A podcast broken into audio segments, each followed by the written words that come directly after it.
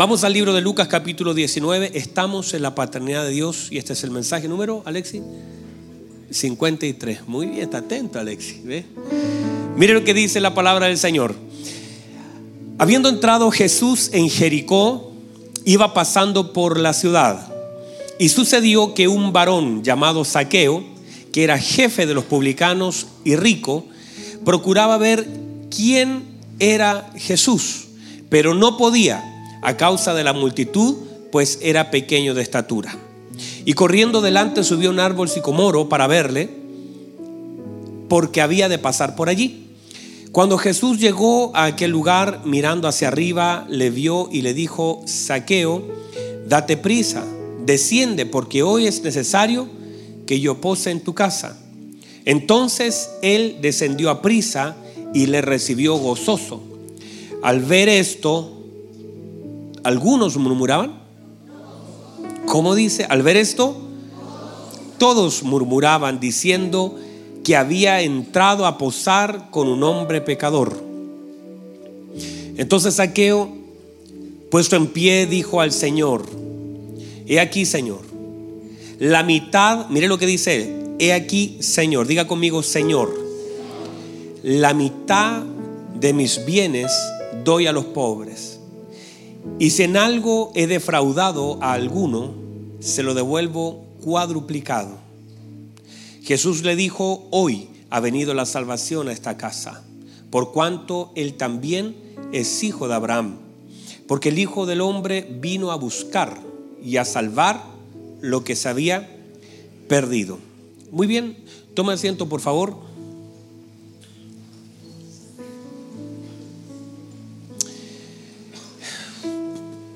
Muy bien, déjenme comentarles un poquito en qué estamos, acercarme un poquito a ustedes. Ahí nomás, estoy muy cerca de ustedes. Mire, estamos hablando acerca de la paternidad de Dios.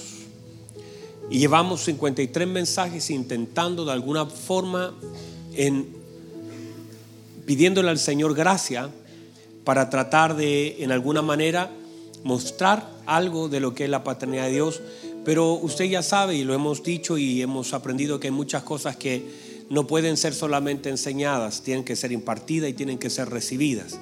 Y hay cosas que no se reciben por información, sino por impartición.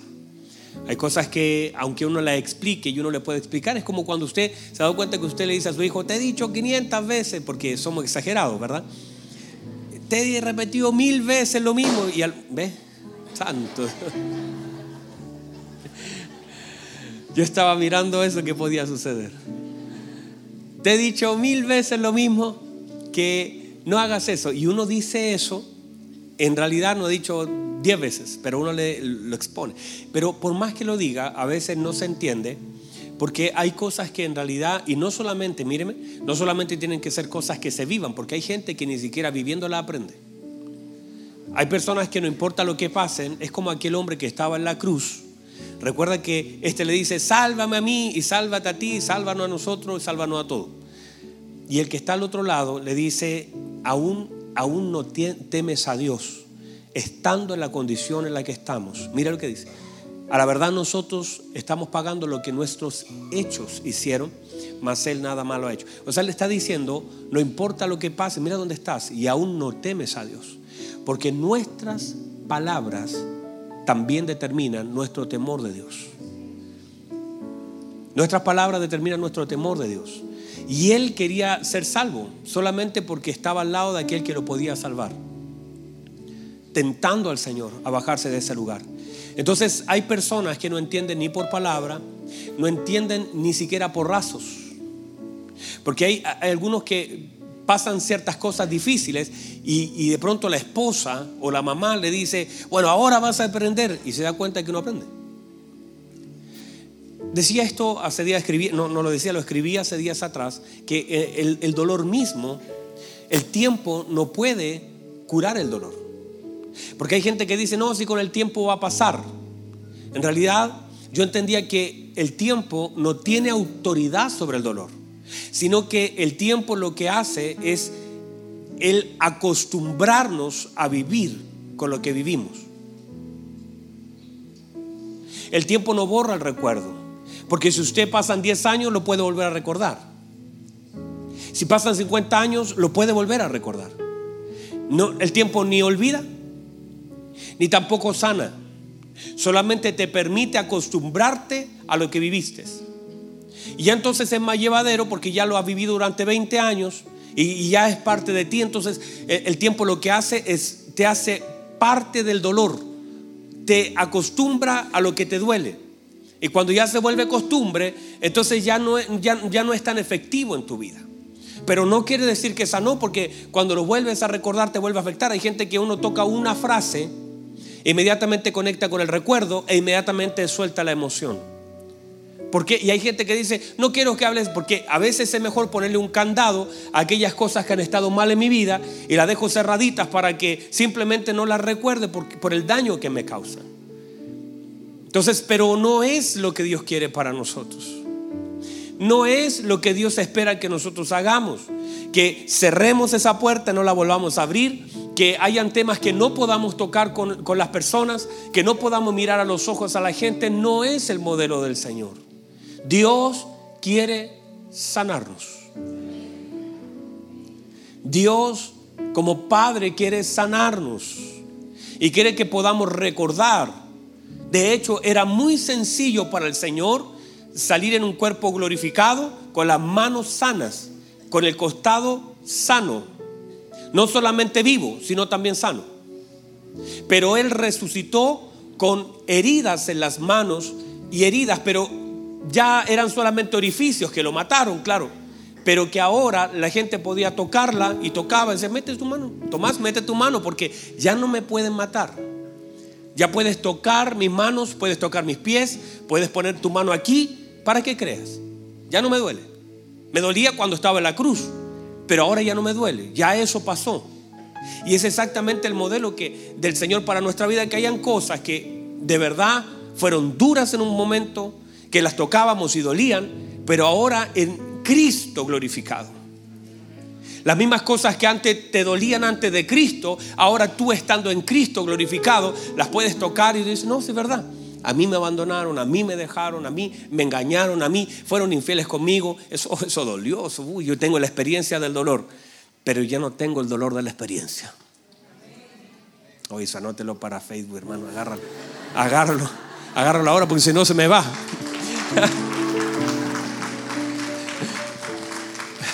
Pero le, pone a ver palma abajo. Puedo tener la experiencia del dolor, pero no el dolor de la experiencia.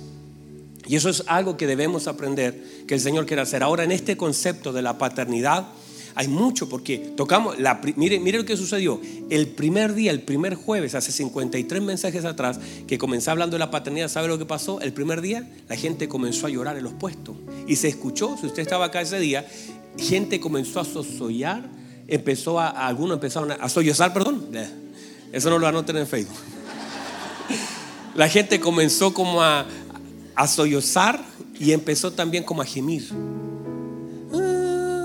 Ah, y uno, yo predicando oía, ¿por qué? Porque hablar de la paternidad a muchos le toca cosas muy profundas en su corazón. Hay personas que cuando decimos padre tienen recuerdos hermosos de un papá que, que, conoció, que lo llevó al parque, que jugó con él, que lo puso en sus hombros. Y hay otros que hablan de paternidad y recuerdan golpes a la madre recuerdan borracheras, recuerdan violencia, recuerdan abandono, eh, cosas que de pronto marcan el corazón de la persona, o de pronto dices, Padre, y ni siquiera, míreme, ni siquiera hay un sentimiento allí que se despierte. Nada, no existe nada. Y eso, eso es simplemente que está tan eh, como encriptado todo lo que es la paternidad, que incluso tú dices, no, eso para mí no es, no, no me importa, no puede no importarte si en algún momento te causó dolor. Debiese ser un tema para ti. Pero y, como hay, tenemos ciertas capacidades de encriptar algunas cosas para que no nos cause dolor, entonces lo dejamos como medio bloqueado. Pero Dios no quiere eso. Por eso decía en la mañana, uno de los principios que hablamos es que ninguna paternidad humana puede reemplazar la paternidad divina. Ni siquiera estamos hablando porque podríamos decir a todos los que los papás se fueron, a todos los que los papitos lo abandonaron, a todos los, que papás golpeadores. Bueno, una buena noticia. Tenemos un padre y eso sería bueno.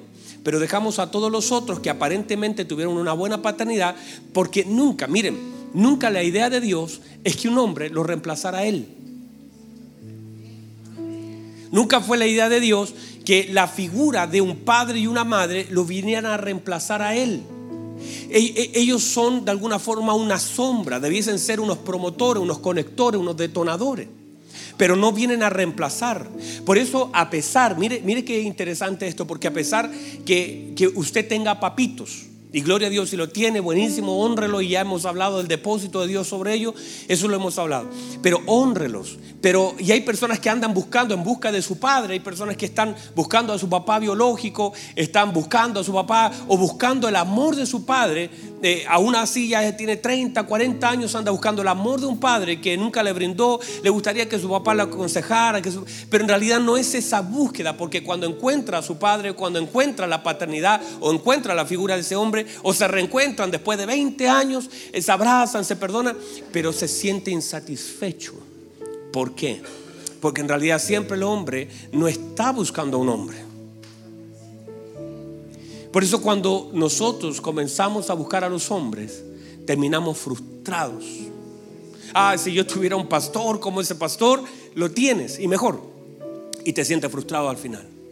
Pero si yo me casara, tal vez el hombre de mi vida me saca de la casa, nos casamos, nos vamos de luna de miel, volvemos y a los dos años te das cuenta que un hombre no pudo reemplazar nada en tu vida.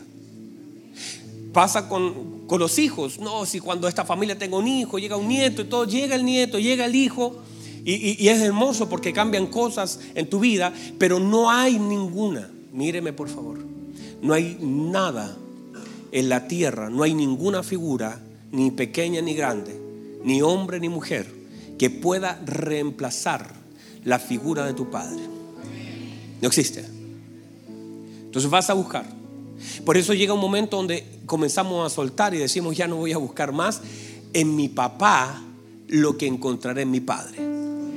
Entonces tú ya no estás buscando, ya disfrutas y te sacas ese peso y te sacas esa presión de que tu papá te dé un consejo, porque a veces hay personas de 40 años queriendo buscar un consejo en alguien que nunca te lo dio y que quizás no tenga toda la sabiduría, el espíritu de consejo para guiarte. Tiene amor, pero no quiere decir que tenga el espíritu de consejo para guiarte y a veces el amor no es suficiente para dar un buen consejo. Por supuesto hay una buena intención, pero la dirección de nuestra vida no puede estar en los labios de un hombre que nos ama, sino en la boca de un hombre guiado por el Espíritu de Dios que te va a conectar con lo que Dios quiere. No sé si alguien está entendiendo eso. El amor nunca será suficiente. Uno puede amar a su hijo y darle un consejo completamente equivocado. Uno puede amar a su esposa y darle un consejo equivocado. Uno puede amar a sus padres porque no tiene que ver con el amor. Por eso a veces uno le dice al compañero, oye, ¿qué piensas tú? Voy para allá. No puedes poner en la boca de alguien que te quiera porque no es suficiente. Pero cuando ya entiendes y comienza esta paternidad a revelarse sobre nuestra vida, comenzamos a descansar porque la paternidad te da descanso. Bendito Dios. La paternidad de Dios le da descanso al hombre. Porque ahí entonces comienzas, sales de la casa y tú dices, ya voy acompañado. Y, sales y no estás pensando qué va a pasar con mis hijos. Dice, Dios tiene cuidado de mis hijos. Y, y sale, y donde vas, porque la paternidad de Dios es el verdadero descanso del hombre. Porque estás confiado Ahora, no esa confianza de que nada malo ha de pasar, nada malo, porque para nosotros malo es que de pronto un niño se enferme, malo es que un familiar se muera y por supuesto eso es triste, pero no necesariamente malo. Porque si nosotros llamamos malo a lo que Dios llama bueno, nos equivocamos de concepto, porque la Biblia dice que bueno, agradable ante los ojos de Jehová en la muerte de sus santos. Es triste, pero no necesariamente es malo. Por eso el apóstol Pablo dice, para mí el vivir es Cristo y el morir me es ganancia. Porque tiene un concepto completamente diferente de la vida y la muerte. Cuando tú llegas a Cristo, tus conceptos comienzan a cambiar y no está luchando así cuando ya la persona tiene que partir, porque a veces nosotros tratamos de retener y finalmente las personas se van con los últimos sentimientos que tienen antes de morir. Es un profundo dolor de ver lo que dejan. Y, tú estás llorando, ah, no te vayas, no te vayas. Y aún en la inconsciencia, con inconsciencia de la mente, pero el espíritu siempre está despierto. Tú estás, no te vayas, ¿por qué te vas? En vez de decir, gracias, Señor, el tiempo ha terminado. Quiero agradecer, Señor. El tiempo se acabó. Gracias por los años que le diste. Gracias. No quiere decir que no tengas tristeza. No estamos hablando de tristeza. Estamos hablando de tiempos. Me fui para otro lado. Pero ponga atención a eso. Porque la paternidad te da seguridad. La paternidad te da identidad. Pero la paternidad de Dios. Y por eso lo que yo he tratado, no sé si usted me ha captado durante todos estos mensajes, no intento conectarlo conmigo. No intento. Porque el día de mañana quizás usted ni venga acá. Quizás el día de mañana se cambie de casa. Quizás el día de mañana se vaya a otro barrio. Y, y no puedo conectarlos con un hombre. Mi tarea es conectarlos con Cristo. Porque en el tiempo de la dificultad, si no, usted lo que va a hacer es, en la desesperación se nos viene nombre. En la desesperación se nos vienen imágenes. En un momento difícil, ah, voy a llamar al pastor. Cuatro de la mañana estoy complicado. Voy a llamar al pastor. Y si el pastor le puso lunita a su celular, usted al otro día va a sentirse frustrado, enojado con el pastor. Mire, este pastor tiene el celular apagado. ¿Cómo no va a saber que yo lo necesito? Y se va a enojar conmigo. En el tiempo de la dificultad, no. Entonces usted, ah, el salmista lo dijo, alzaré mis ojos a los montes. ¿De dónde vendrá mi socorro? Él sabía que la cosa estaba difícil y sabía que ni su papá, ni su mamá y, ni su pastor, nada. Él dijo, alzaré mis ojos a los montes. ¿De dónde vendrá mi socorro? Después dice, no tiene que venir con los montes, no tiene que venir de la gente. Mi socorro viene de Jehová, que hizo los cielos e hizo la tierra. De allí viene tu socorro. Entonces, la, tarea mía en, este, en estos periodos es conectarte con Dios. Es que usted vea las figuras de los hombres como un aporte sobre nuestra vida, pero finalmente la tarea de todo hombre de Dios es conectar a la gente con Él. Vamos, alguien que me diga amén a eso. Nuestra tarea es conectarnos con el Señor. Gloria a Dios por los hombres. Pero mi siervo Moisés ha muerto, así que pásese Jordán usted y no vamos a, vamos a entristecernos por lo que se fue, pero no nos va a determinar lo que se fue. Porque los hombres pasan. Y si no, estaremos siempre buscando un hombre. No estamos buscando hombres. Son importantes en nuestra vida, son trascendentes en nuestra vida, pero no son limitantes en nuestra vida. Entonces la paternidad nos enseña la importancia de la dependencia a Dios. Y allí Él es irreemplazable. Nada, no hay hombre que lo pueda reemplazar. Por eso usted irá desilusionándose en la vida si siempre quiere conectar con hombres. Mi papá, mi mamá, mi pastor, mi esposo, mis hijos y se refugia allí. Y siempre estará desilusionado, defraudado. Hay personas que empiezan a buscar en hombres lo que solamente en Dios pueden encontrar. Encuentran un jefe que le hace cariño y le dice, hoy tú eres bueno. Y se sienten así como todos motivados. Hoy mi jefe me dijo que era bueno. Y llegas contento a la casa. Un profesor te dice, tú eres seco, eres bueno, vas a llegar muy lejos.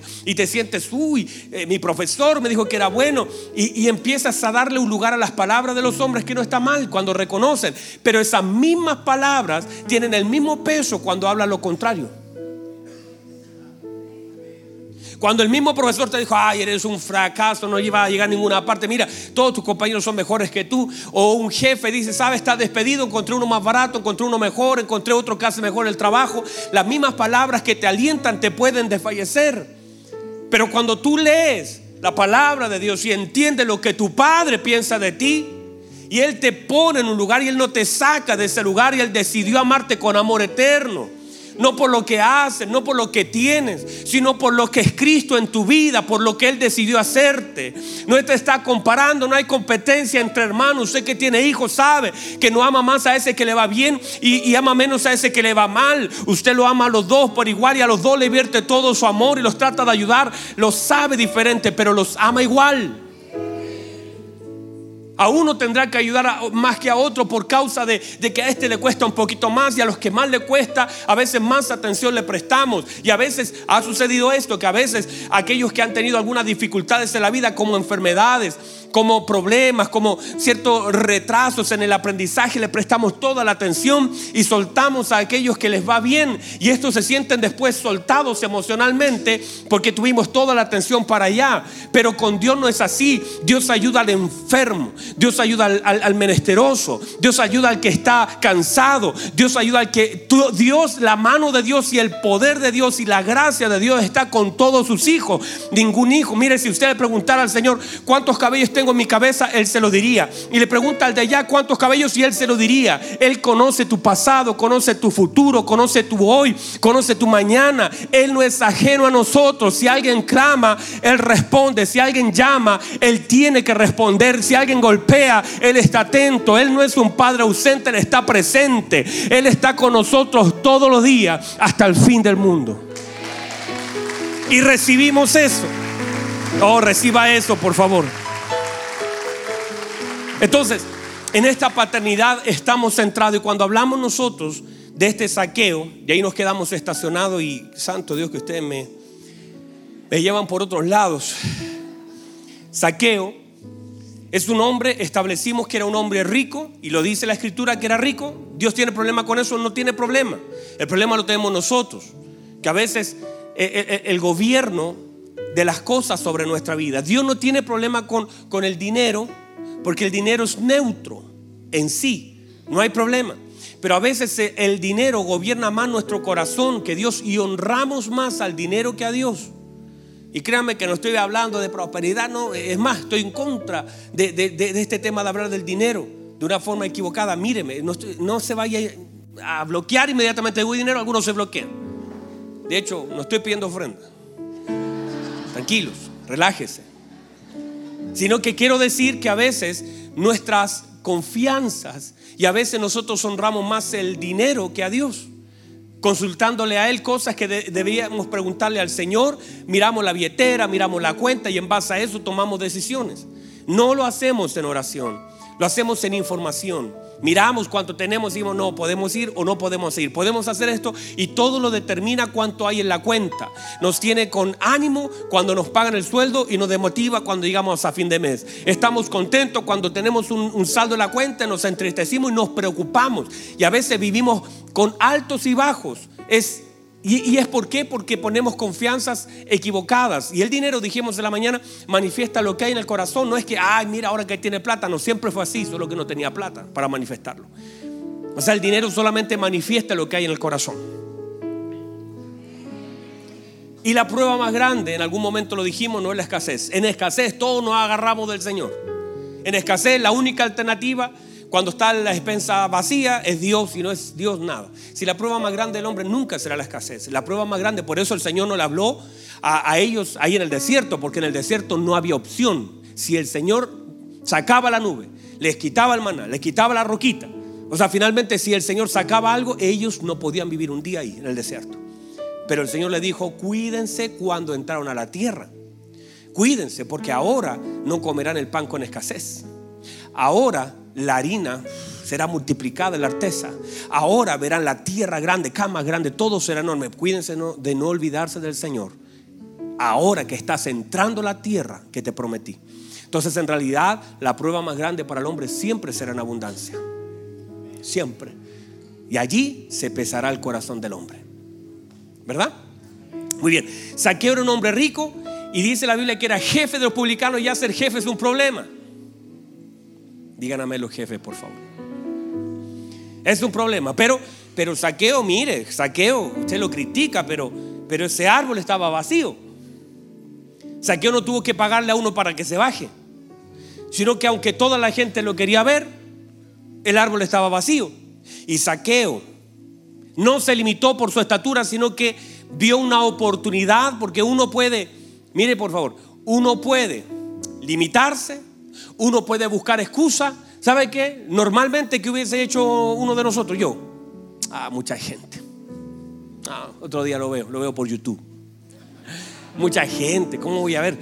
Pero él buscó alternativas para no dar excusas de una limitación que él tenía.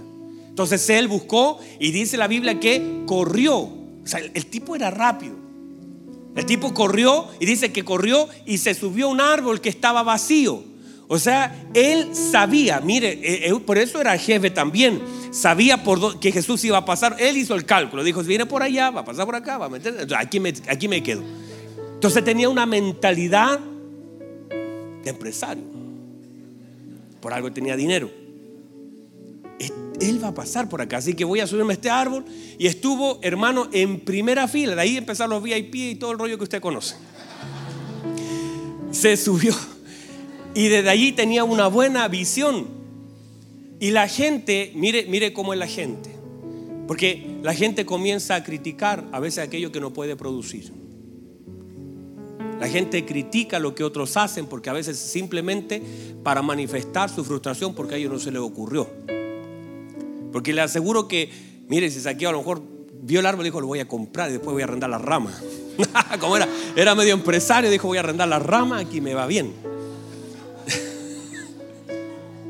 Pensándolo bien, no hubiera sido buen negocio. y, se sube arriba pero la gente lo comienza, él, estaba mirando al Señor. Mire, lo que él quería era ver al Señor. Él nunca pensó que Jesús iba a entrar a su casa. Él nunca pensó que Jesús lo iba a mirar. Él no estaba en eso de hacerle cosas para que lo vieran, no estaba en eso. Él lo que hizo fue subirse a un árbol, buscar con creatividad superar sus limitaciones, ver cómo podía suplir aquello que a él mismo le faltaba. Y en base a eso encontró un lugar y se subió a ese lugar. Buscó un lugar porque justamente el hecho de que a veces nosotros vemos limitaciones, pero a veces Dios ocupa esas limitaciones para llevarnos a un lugar más alto.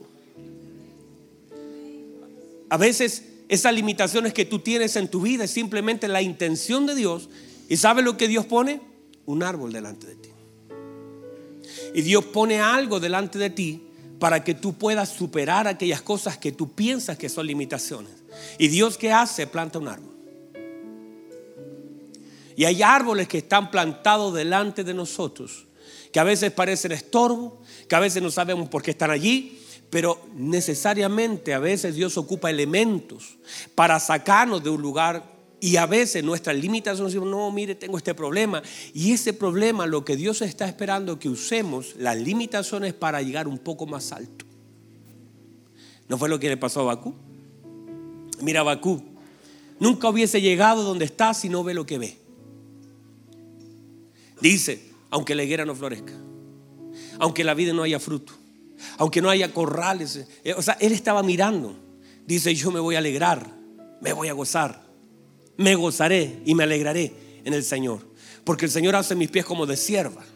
O sea, el Señor me ha dado algo para no estar a nivel de lo que estoy viendo, sino que las alturas me hacen andar. O sea, logro llegar allá por causa de las cosas que veo acá. Estoy viendo esto, pero el Señor me quiere llevar a esto. Ahora entiendo por qué hizo mis pies como los hizo. Para que llegue donde Él me quiere tener. O sea, es entender que cuando yo veo una limitación, lo que debo enfocarme es en el árbol. Cuando la cosa está, veo la multitud, no debo enojarme, cuestionar a Dios, claro, y ahora quiero acercarme a ti, toda la gente, ¿cómo me acerco a ti? Sino que decir, Señor, ¿qué has puesto delante de mí para que yo lo use para poder llegar donde usted me quiere tener? Está todo limitado, está todo cerrado, no está todo cerrado. ¿Qué hago para hacer lo que usted quiere que yo haga? ¿Cómo llego donde usted me quiere tener, Señor? Si veo solamente problemas, veo solamente dificultad, veo gente, veo multitud, pero ¿qué has puesto delante de mí donde yo pueda usar lo que usted ha puesto para llegar donde usted me quiere tener? Eso usó saqueo. No pueden decir usó el sentido común, usó la imaginación, usó la creatividad, pero algo lo hizo no estancarse ni llorar por lo que no podía hacer. Y una de las cosas que tenemos que salir nosotros como hijos de Dios. Porque usted y yo somos hijos de Dios. Y como hijos de Dios, Dios nos ha dado no solamente el Espíritu de Dios que nos guía a la verdad, sino también la creatividad porque somos hijos del Creador. Tenemos que tener una mente creativa porque somos hijos del Creador. Tenemos que saber que Dios nos da alternativa porque lo leíamos el día jueves, que no tenemos un, sumo sacerdote que no pueda compadecerse de nuestras debilidades, sino uno que fue tentado en todo pero sin pecado. Acerquémonos pues confiadamente, confiadamente al trono de su gracia. O sea, la confianza de un hijo, de decirle, papá, ¿cómo lo hago? ¿Qué puedo hacer? ¿Cómo lo supero? que no me supera a mí, sino yo lo pueda superar. Esto que está delante de mí, yo lo puedo superar. Pero no es un mensaje positivo, vamos, que puede, vamos, vamos, un, dos, tres. No es eso. Es entender que en Cristo está la respuesta para lo que vivo. Y entender que en Cristo está también todo. Dice que juntamente con la prueba nos dará la salida. Entonces no enfocarse en la prueba ni llorar por la prueba, sino enfocarse en la salida y llorar por gratitud de lo que Dios va a hacer, de cómo Él me va a sacar. Ahora Saqueo estaba siendo criticado. La gente comenzó a murmurar. El saqueo se sube arriba, el Señor pasa, le dice el saqueo, ven, desciende a prisa. Yo sé que tú eres rápido, desciende a prisa. Y la Biblia dice que él fue obediente, descendió a prisa. Y le dice, porque es necesario que yo hoy pose en tu casa. Y la gente critica que el Señor entra. La gente no reconoce la voz del Señor. La gente no es capaz de reconocer la creatividad de Él. La gente no es capaz de ver el esfuerzo de saqueo. La gente no es capaz de ver la oportunidad del Señor sobre la vida de Él. La gente no es capaz de, mire, míreme por favor, la gente no es capaz de asombrarse porque el Señor conocía a ese hombre. La gente no habla bien de lo que Jesús dice. La gente habla mal de lo que el Señor hizo. Lo que si usted hubiese estado allí, yo hubiese dicho, wow, mira la omnisciencia del Señor, conoce el nombre. Mire qué tremendo este hombre, aprovechó una oportunidad, pero la gente lo que hizo fue criticarlo. Y comenzó a murmurar y, y dije algo hace un ratito atrás, que a veces nosotros, míreme, nosotros a veces Dios permite que la murmuración llegue a nuestro oído para manifestar lo que hay en nuestro corazón.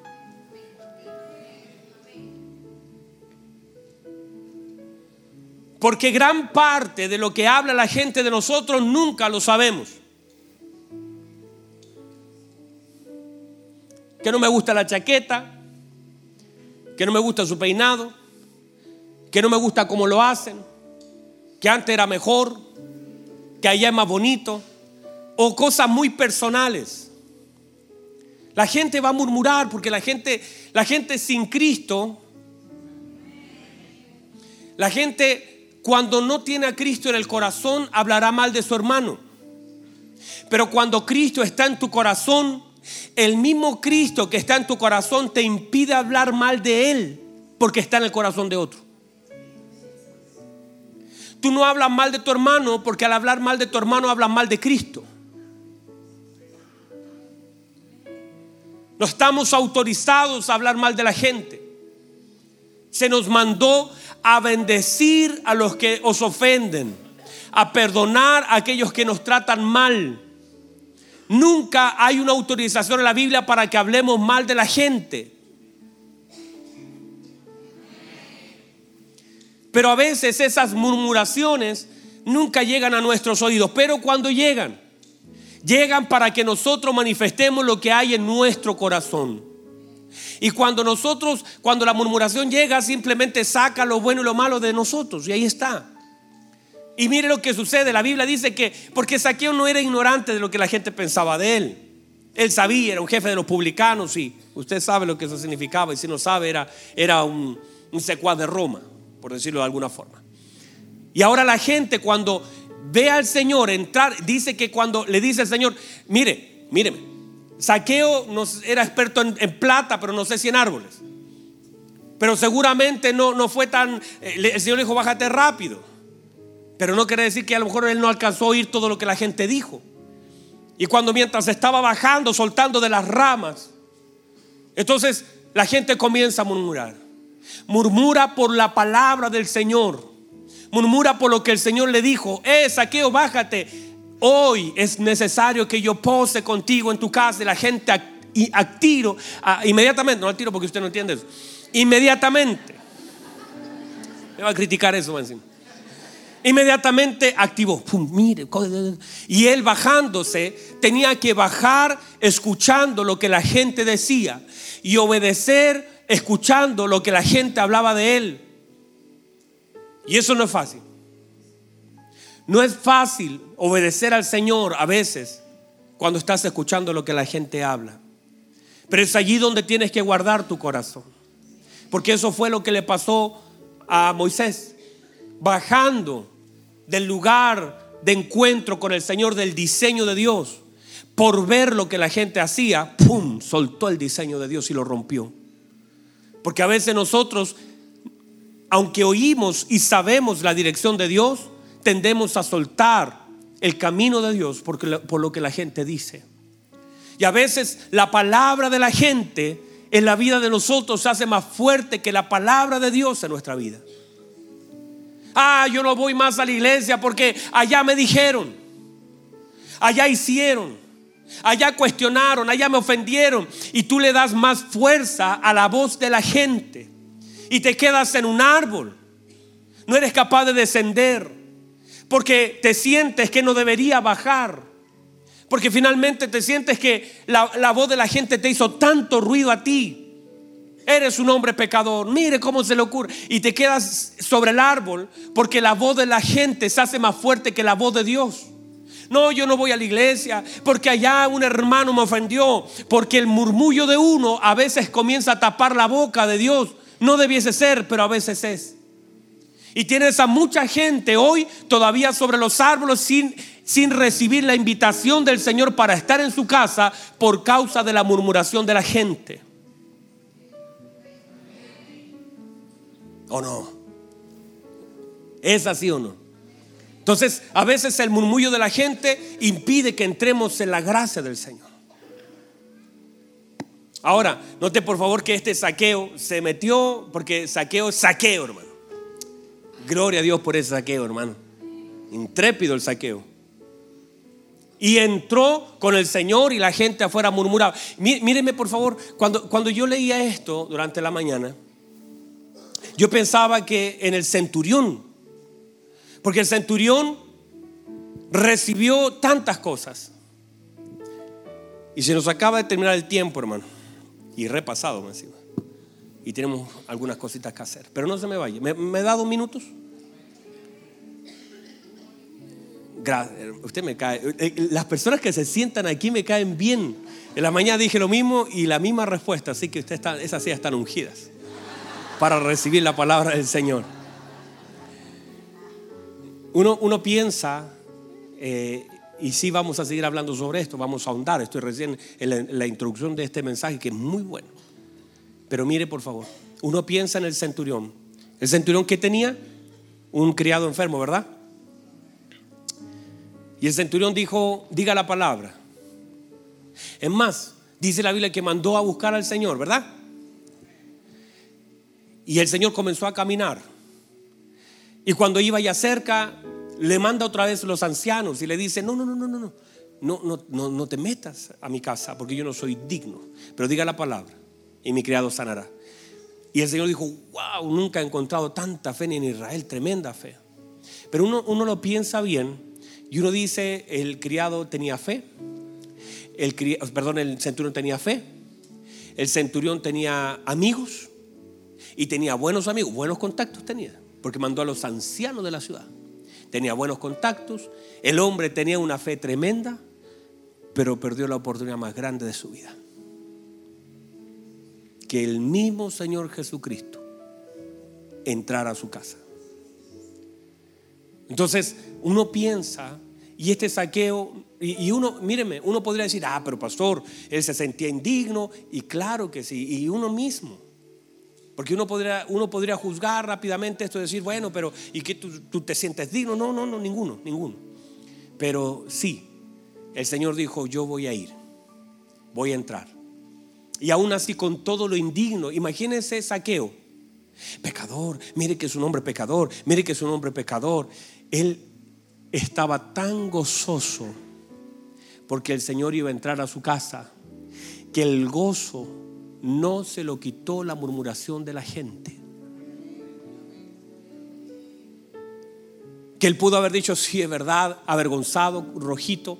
Pero ¿por qué? Porque ya él desde el árbol supo que ese que lo estaba invitando a pasar a su casa ya lo conocía.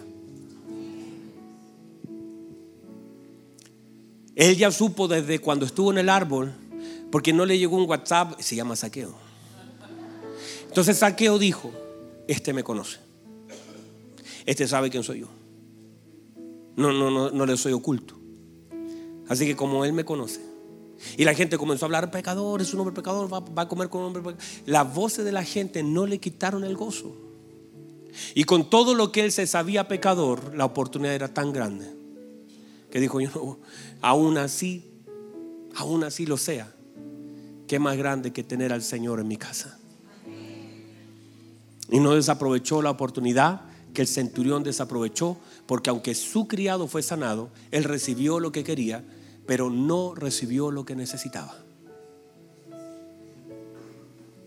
Entonces es allí donde nosotros debemos, y, este, y, lo voy a dejar acá porque no me da el tiempo para hablar acerca de lo que el hijo, porque este es un rollo de hijos. Porque el Señor cuando se para y dice, hoy ha llegado la salvación a esta casa. Porque Él también es hijo. Y por ser hijo, tiene derecho a la salvación. Porque el Hijo, dice el Señor, vino a rescatar. Porque el Hijo vino a los hijos. Porque el Hijo vino a los hijos. Porque el Hijo vino a los hijos. Y por eso Él está en nuestra casa. Por una gracia del Señor. No importa lo que la gente diga. No importa lo que la gente murmure. El Hijo vino a los hijos. Y la gente puede hablar alrededor de tu casa y puede murmurar, pero tengo al hijo. Y, eso, y, lo que la gente diga no me quita el gozo de tener al hijo en casa. Tengo al hijo en casa y nadie me quita el gozo. Las palabras de la gente no invalidan la palabra de Dios. No importa lo que la gente diga, el gozo no me lo van a quitar. Y Cristo no se va a ir por lo que la gente diga de mí, porque tengo al hijo. Y porque soy hijo, tengo al hijo. Póngase en pie, por favor. No sé si puede recibir la palabra. No se vaya a limitar. Hay cosas que pueden ser verdad, otras mentiras. En las cosas de verdad el Señor ha de trabajar. Pero se manifiesta la vida del Hijo por medio de lo que hacemos. Míreme por favor. Dije, se manifiesta la vida del Hijo en casa por medio de lo que hacemos. Porque lo que hacemos manifiesta quién está en casa. Reciba eso. Otra vez, lo que hacemos está determinado por quién está en casa. Saqueo se para y dice, Señor, y mire, por eso la honra viene por lo que digo. La honra viene por lo que hago y la honra viene por lo que doy. Y se para Saqueo y dice, Señor, la mitad de mis bienes yo lo doy a los pobres. Y si alguno defraude, lo devuelvo cuadruplicado, porque en realidad cuando ya tienes a Cristo en casa, todo lo demás que abundó en tu casa ya no tiene sentido de estar. Y aunque fue importante para ti, ya te puedes deshacer, porque Cristo comienza a llenarlo todo. Y no importa lo que abundó, la Biblia dice que era rico, no importa lo que abundó, era plata, ¿qué era lo que abundó? Era fama, ya no importa lo que abundó. Eran problemas, ya no importa la abundancia, ya lo saca de casa. Porque ya lo más importante ahora está en casa y ya no tienes problema con soltar lo menos importante, porque ya lo más importante llegó a casa. Y por eso comienzas a soltar. Y hay cosas que ya ni siquiera te, antes te costaba tanto soltar. Y por eso cuando, mire, hay alguien que está llorando, está complicado por una situación hasta que Cristo llega a la casa, llega a casa Cristo. Y eso que antes gobernaba tu corazón ya no lo gobierna y ya lo puedes sacar de casa. Porque cuando un reino entra, otro reino tiene que salir. La casa será gobernada por muchas cosas hasta que Cristo llegue. Una vez llegando Cristo, no importa lo que hay en casa, ya no será trascendente para tu vida. Gobernó tu vida, gobernó. Por eso cuando míreme, cuando alguien dice, no, mi sueño es ser un ingeniero industrial psicólogo. No, no cuadra, pero bueno, qué cosa, hermano, a usted se le ocurrió eso. Y, y puede ser que yo bendiga todas las profesiones y todos los proyectos y todos los sueños que tienes tú. Pero una vez Cristo llega a tu casa, ya ese proyecto, ese sueño, ese anhelo y ese esfuerzo ya no es lo mismo. Y tú eres capaz de renunciar a cosas que amaste durante años. ¿Está mal amar? No, no, no, no, no estoy diciendo que esté bien o mal amar, no. Es que ya pierden fuerza en ti. Y ya no es lo mismo para ti. Y ya no es como que si no lo soy, me voy, me, me muero. No. Y que esas heridas tan grandes que alguna vez sentiste en tu corazón por la pérdida, por, porque, por el fracaso matrimonial y que gobernaron tus emociones y estabas arriba, abajo, una vez llegado Cristo a casa, ya eres capaz de soltar ese dolor. Ya eres capaz de soltar sueños personales por el propósito eterno. Ya no te gobierna, sino que ahora dice, Señor, se vuelve menos importante cualquier cosa que haya sentido, haya querido en mi corazón, cuando llega el Señor, todo lo que fui, todo lo que quise, ya pierde sentido. Porque Cristo está en casa. Y si Cristo está en casa, todo lo demás se vuelve completamente irrelevante. Lo bueno o malo, lo que usted quiera llamar, está Cristo. Y si Cristo está, cualquier cosa pierde fuerza delante de su presencia. No, por eso cuando llega Él, estás con el mismo problema, el mismo rollo, los mismos dedos. Dices, no, está bien, está bien, tengo a Cristo. Está bien. Ah, pero, pero tu crisis matrimonial, no, no, tengo a Cristo. Sigue la crisis, pero tengo a Cristo. Y si Cristo está, todo lo demás pierde fuerza en mí. Levante sus manos, por favor, un minuto. Padre, gracias. Su palabra ha sido predicada, Señor. Vamos, levante sus manos. Levante su mano, asegúrese, asegúrese un minuto de darle gloria, darle honra, decirle, Señor, hermoso eres, maravilloso, hermoso, glorioso, grande, misericordioso, eterno. Vamos, levante sus manos, dígale, Señor, hay cosas que han gobernado mi corazón, de las cuales abundo como riquezas en mí, pero que hoy estoy dispuesto a desprenderme de ellas. Si tú estás conociéndome, conociendo mis fracasos, conociendo mis errores, mis pecados, conociendo la verdad de mi vida. La gente puede hablar mal de mí, pero usted conoce la verdad de mí. La gente pudo haber acertado, yo soy un sinvergüenza y usted lo sabe, Padre, pero usted conoce todo de mí. Y al conocer todo de mí, Señor, hoy delante de su presencia usted decidió entrar a esta casa que está sucia, pero la vamos a limpiar y usted me va a ayudar. Señor, usted me va a ayudar en este proceso. Hay dolor que tiene que salir. Hay fracasos que tengo que soltar. Hay angustia que tengo que soltar. Si usted está, Señor, todo, todo, todo. Levante su mano, por favor. Dele gloria, dele honra a usted al Señor. Vamos, un minuto delante del Señor. Señor, su palabra ha sido predicada y su palabra es viva y es eficaz. Su palabra, Señor, discierne las intenciones profunda del corazón. Lee los pensamientos del hombre. Y hoy, Señor, esta palabra quede guardada en nuestro corazón, que jamás nos limitemos por lo que la gente dice y siempre caminemos en su palabra. Y veamos, Señor, delante de nosotros ese árbol. Usted es el árbol, Señor. En la escritura, usted es el árbol. Padre, y cuando nosotros estamos en usted, podemos llegar más alto, podemos llegar más alto. Y Señor, que todas nuestras limitaciones no nos limiten, sino veamos la oportunidad que usted ha presentado para nosotros. Queremos darle gracias porque su palabra es viva y sabemos que dará fruto abundante en nuestro corazón. Y que si alguien tal vez ha oído esa palabra y quizás dejó de estar en una congregación por causa de lo que decía la gente, que hoy Señor tome nueva fuerza y escuche su voz y comience un nuevo camino a casa. Gracias a usted, Gloria, en el nombre poderoso de Jesús. Amén. Y que alguien me ayude a celebrar. Wow. Qué bueno Dios. Gracias Señor. Gracias, gracias Señor. Aleluya. ¿Cuántos pueden recibir esa palabra? Necesitamos mucho más tiempo, por supuesto, pero yo creo que Dios le ha hablado a su corazón.